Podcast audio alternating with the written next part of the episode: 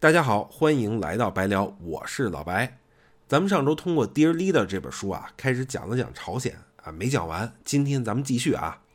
在正式开始之前呢，我还是得啰嗦几句啊。这两期节目基于这本书介绍的内容呢，不代表我认同，也不代表我能确定这些观点和故事的真实性啊。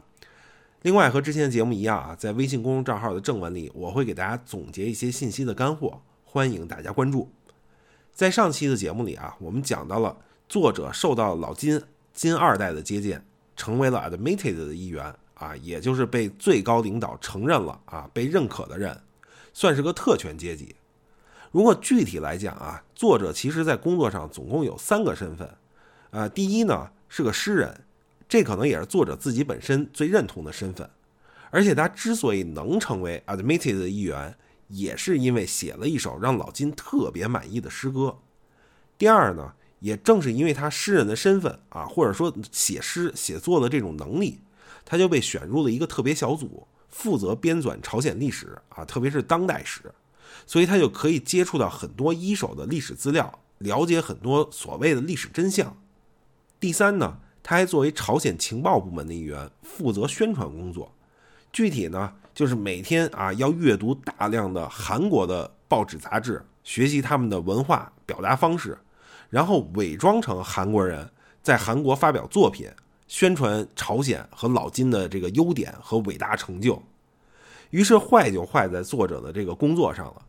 因为他能接触到很多机密资料跟信息。啊，于是他就被严格的要求不能泄露这些资料和信息，甚至啊没有特殊情况不能把相关资料带出办公地点，啊，包括他签的工作合同都会写啊，如果你暴露了这些机密资料啊，你将会因为叛国而被处以死刑。后来咱们也知道啊，作者就逃离朝鲜了嘛，所以这也是为什么在他逃离之后就被朝鲜宣称啊，说要让作者在这个宇宙里消失。啊，因为他掌握的机密实在是太多了，可能也正是因为他知道的太多了，所以才导致了他后来的逃亡。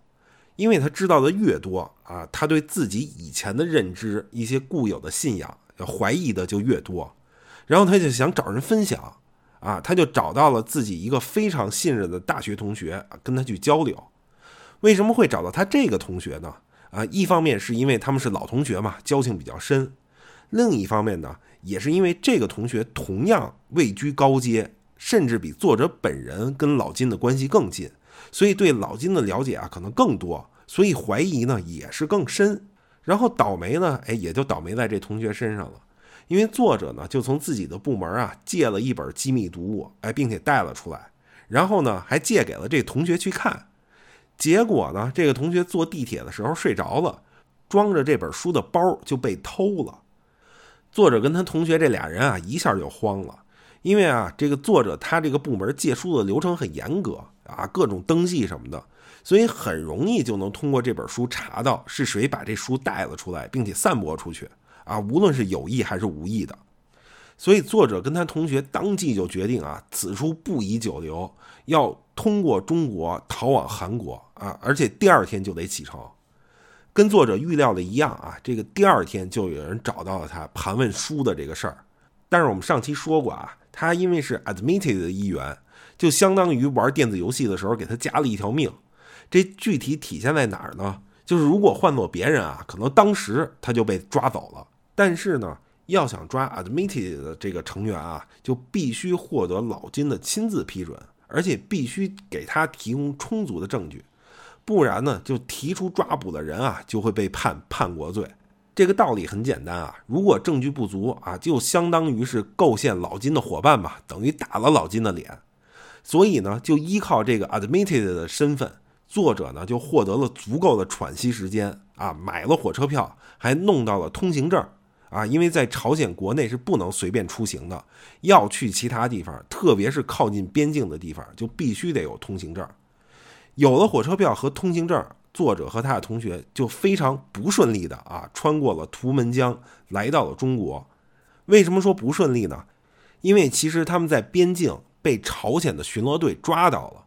但是呢，凭借作者的虚张声势啊，再加上特别好的运气，哎，他们还是逃了出来。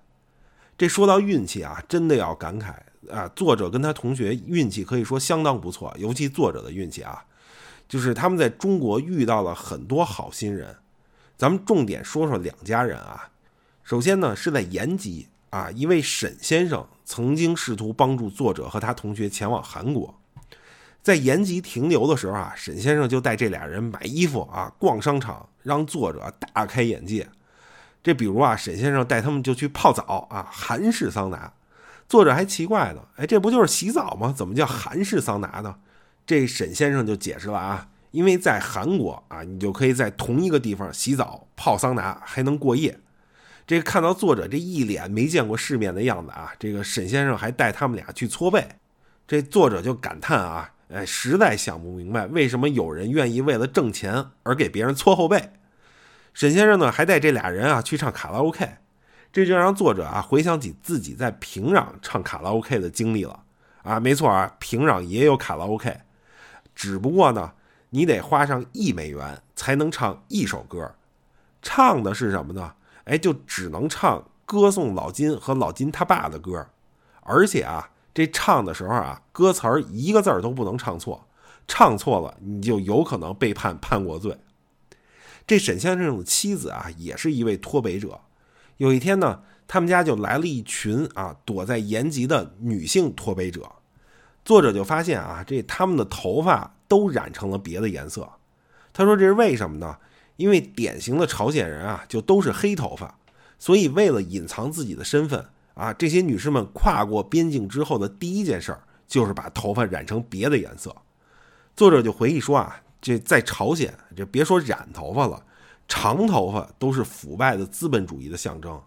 唯一有特权留长发的就是舞蹈演员，哎，但那也是因为啊，这是传统舞者的装扮，而且在日常生活里啊，他们也必须把头发给绑起来。呃，这个后来作者还讲啊，他们在延吉逛街啊，包括后来作者去了长春和沈阳，就都是看到这个大街上这灯红酒绿、霓虹闪耀，这作者就感叹啊，真是无法理解中国的改革开放怎么能让这个国家如此的啊日新月异，甚至还能这么肆无忌惮的浪费电力，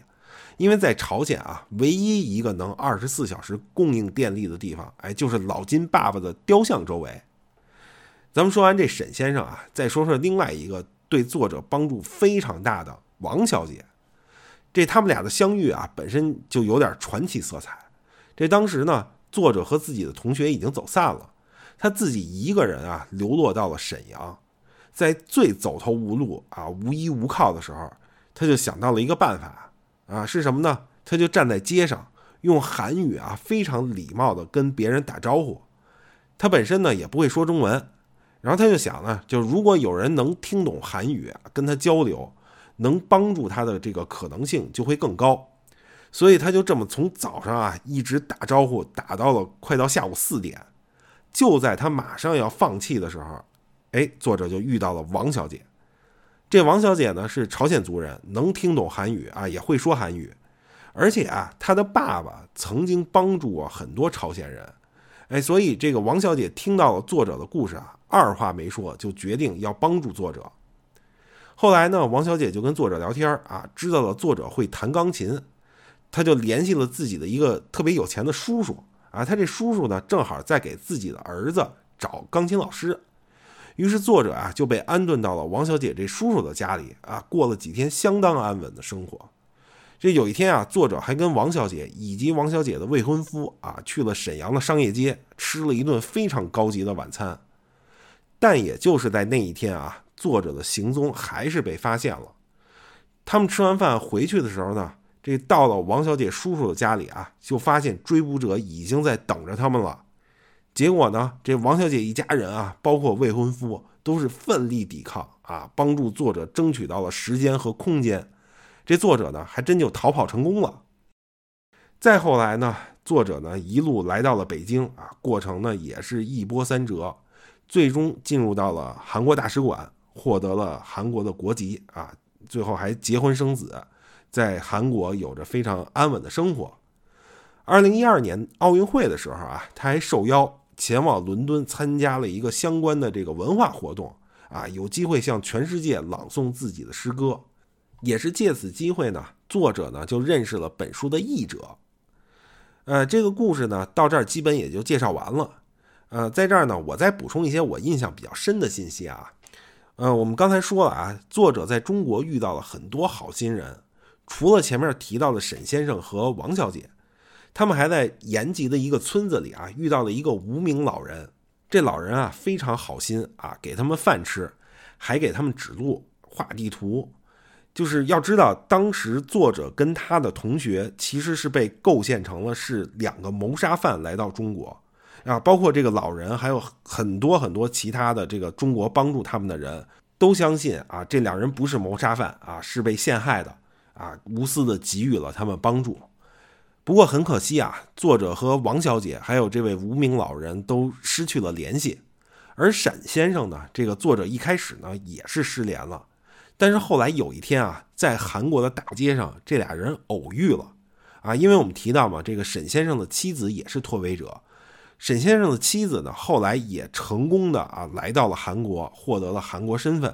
所以沈先生呢也就一同获得了身份，也来了韩国。作者那个同学怎么样了呢？非常可惜，自杀了。我们前面提到啊，这个作者跟同学走散了嘛，然后那个同学后来也是各种逃亡，呃，可惜呢，最后还是被抓到了。就在被押运回去的路上啊，这个同学就自杀了。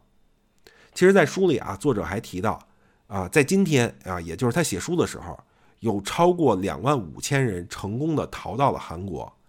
他们的一些人在山洞里躲藏了很多年，啊，有些人呢就被抓回了朝鲜，但是又逃了出来，啊，甚至这么来来回回了三次。有的人呢非常幸运啊，这是打着引号的幸运啊，在被抓回去的路上出车祸死了。啊，为什么说幸运呢？因为有的人被抓回去之后啊，就可能会被活活打死。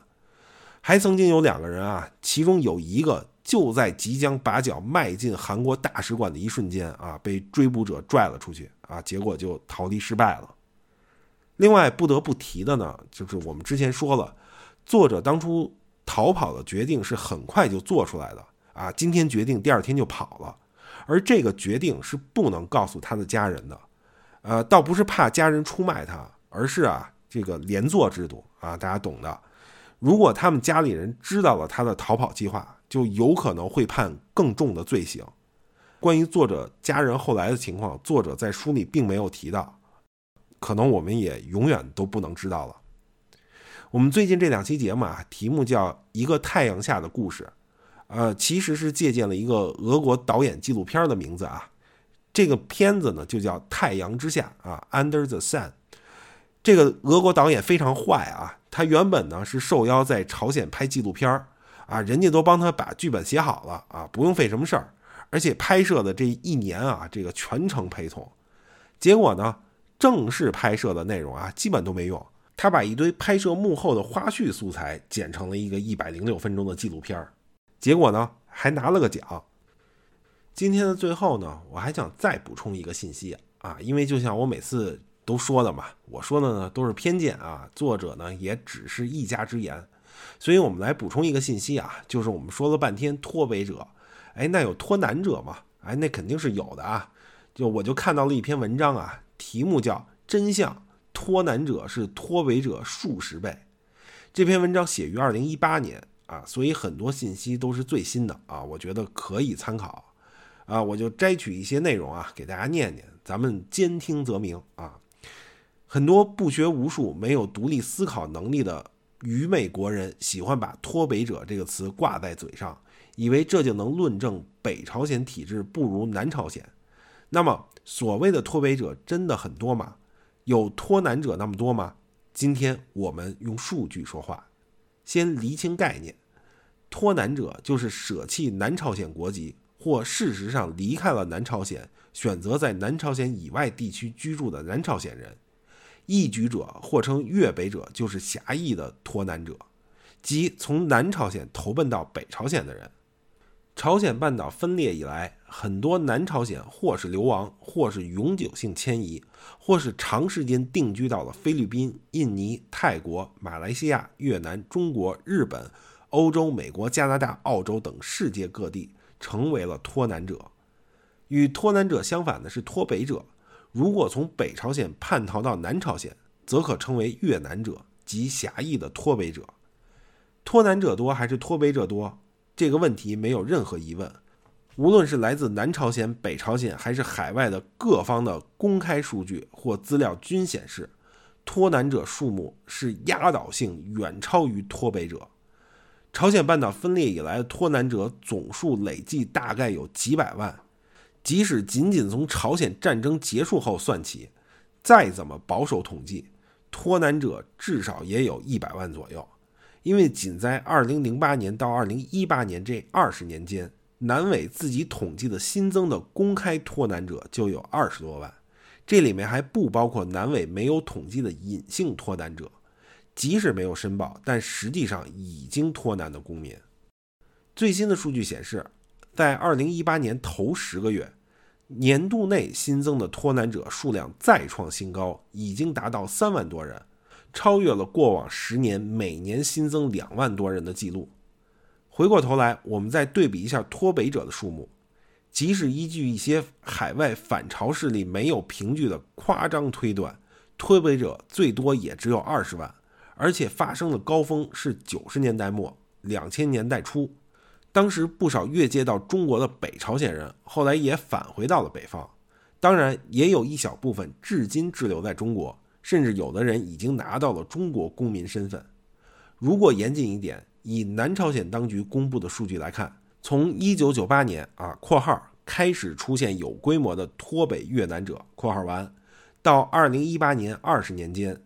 进入南朝鲜的脱北者总数则只有三万人多一点。换句话说，最近二十年来进入南朝鲜的脱北者数目，与南朝鲜2018年一年内头十个月出现的脱南者数目基本持平。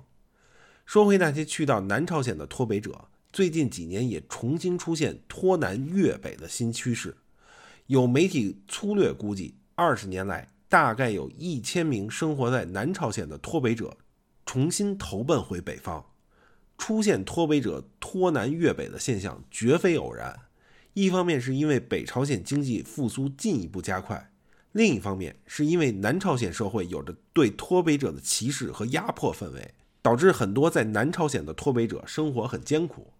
啊，文章呢就读到这儿啊，基本上给大家了一个啊补充的信息。那今天呢也已经说了很多了，我们就先讲到这儿。感谢大家的收听，也期待大家能够持续关注这个节目，甚至可以把这个节目和账号推荐给更多朋友。好，那本期节目就到这里，再次感谢大家，我们下期再见。